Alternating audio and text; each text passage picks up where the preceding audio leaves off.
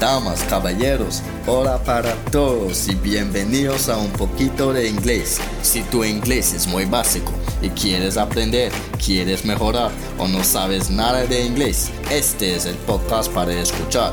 Escucha todos los episodios, gramática, vocabulario, información para todo tipo de temas sobre el idioma inglés. Vamos a aprender mucho, pero mucho. Welcome a un poquito de inglés.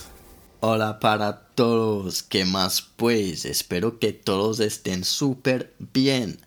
Estoy muy emocionado porque este es el primer episodio de un poquito de inglés. Bueno, es más como solo voy a decir unas palabras para que sepas qué esperar. Vamos a aprender un poquito de inglés cada episodio para que puedas aprender poco a poco. Y quiero ayudar a todos a tener la confianza para hablar inglés. Pero, ¿quién soy yo?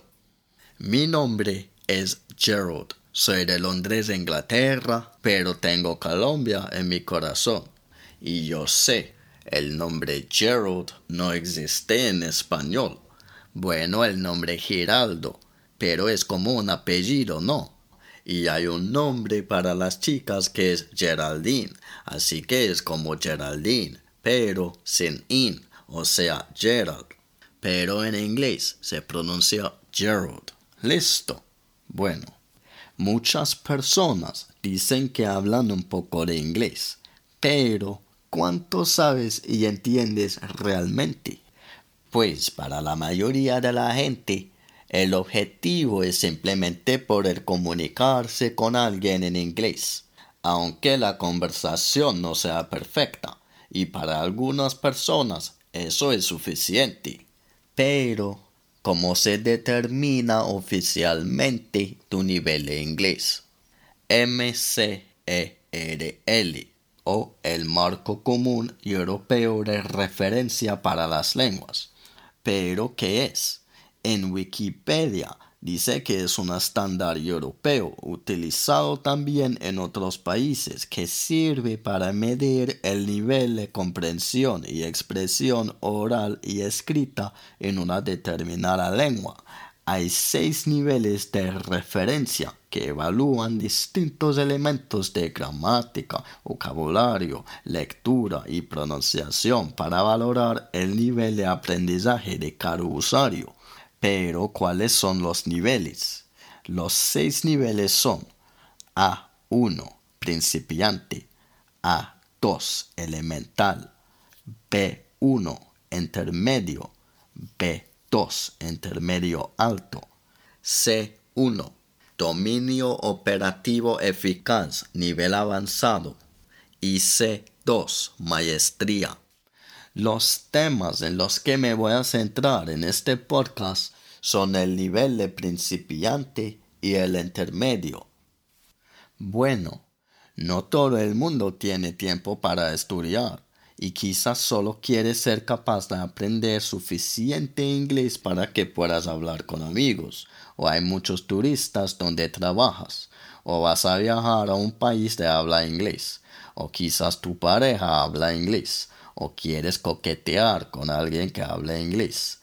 Cualquiera que sea el caso, voy a enseñar de una manera más relajada y divertida. Con cada episodio de no más de 10 minuticos puedes mejorar tu nivel de inglés poco a poco, incluso si no tienes mucho tiempo para estudiar.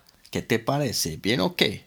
Excelente y voy a hablar más en inglés para que puedas escuchar y te acostumbres a escuchar a alguien hablando en inglés, lo cual es importante hacer todos los días, ¿sí o no? Pues si no, va a tomar mucho más tiempo para aprender. Bueno, por eso. Y también inglés británico o inglés americano. ¿Cuál es la diferencia? La principal diferencia es el acento. Hay algunas palabras que se usan de manera diferente, pero si aprendes inglés británico o inglés americano, todos los que hablan inglés te van a entender. Cuando hablas inglés, lo importante no es tanto el acento, sino que eres capaz de comunicarte. Así que no te preocupes tanto por sonar británico o americano.